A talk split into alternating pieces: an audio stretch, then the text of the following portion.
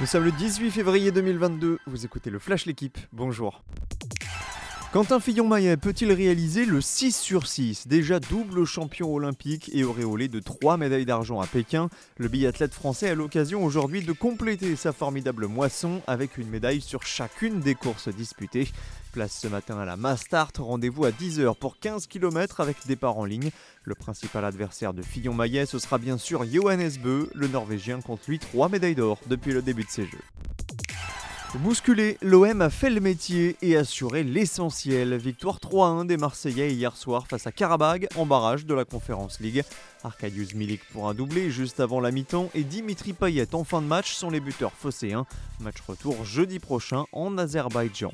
Parmi les autres équipes engagées en C4, Leicester et le PSV ont aussi remporté leur barrage aller.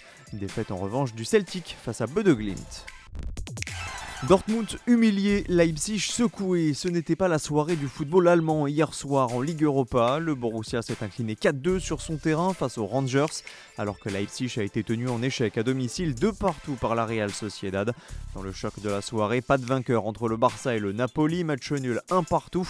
Les deux clubs de Séville prennent une option sur la huitième de finale, tout comme Porto, l'Atalanta et le shérif Tiraspol. David Godu est passé à travers les chutes. Le coureur français a remporté hier la deuxième étape du Tour d'Algarve à l'issue d'un sprint en côte marqué par l'accrochage entre deux coureurs dans la dernière ligne droite, le Norvégien Tobias Foss et le Colombien Sergio Higuita. Le Français fait coup double, il endosse le maillot de leader de l'épreuve portugaise devant les deux favoris pour le classement général, Brandon McNulty et Remco Evenpool. Merci d'avoir écouté le Flash l'équipe. Bonne journée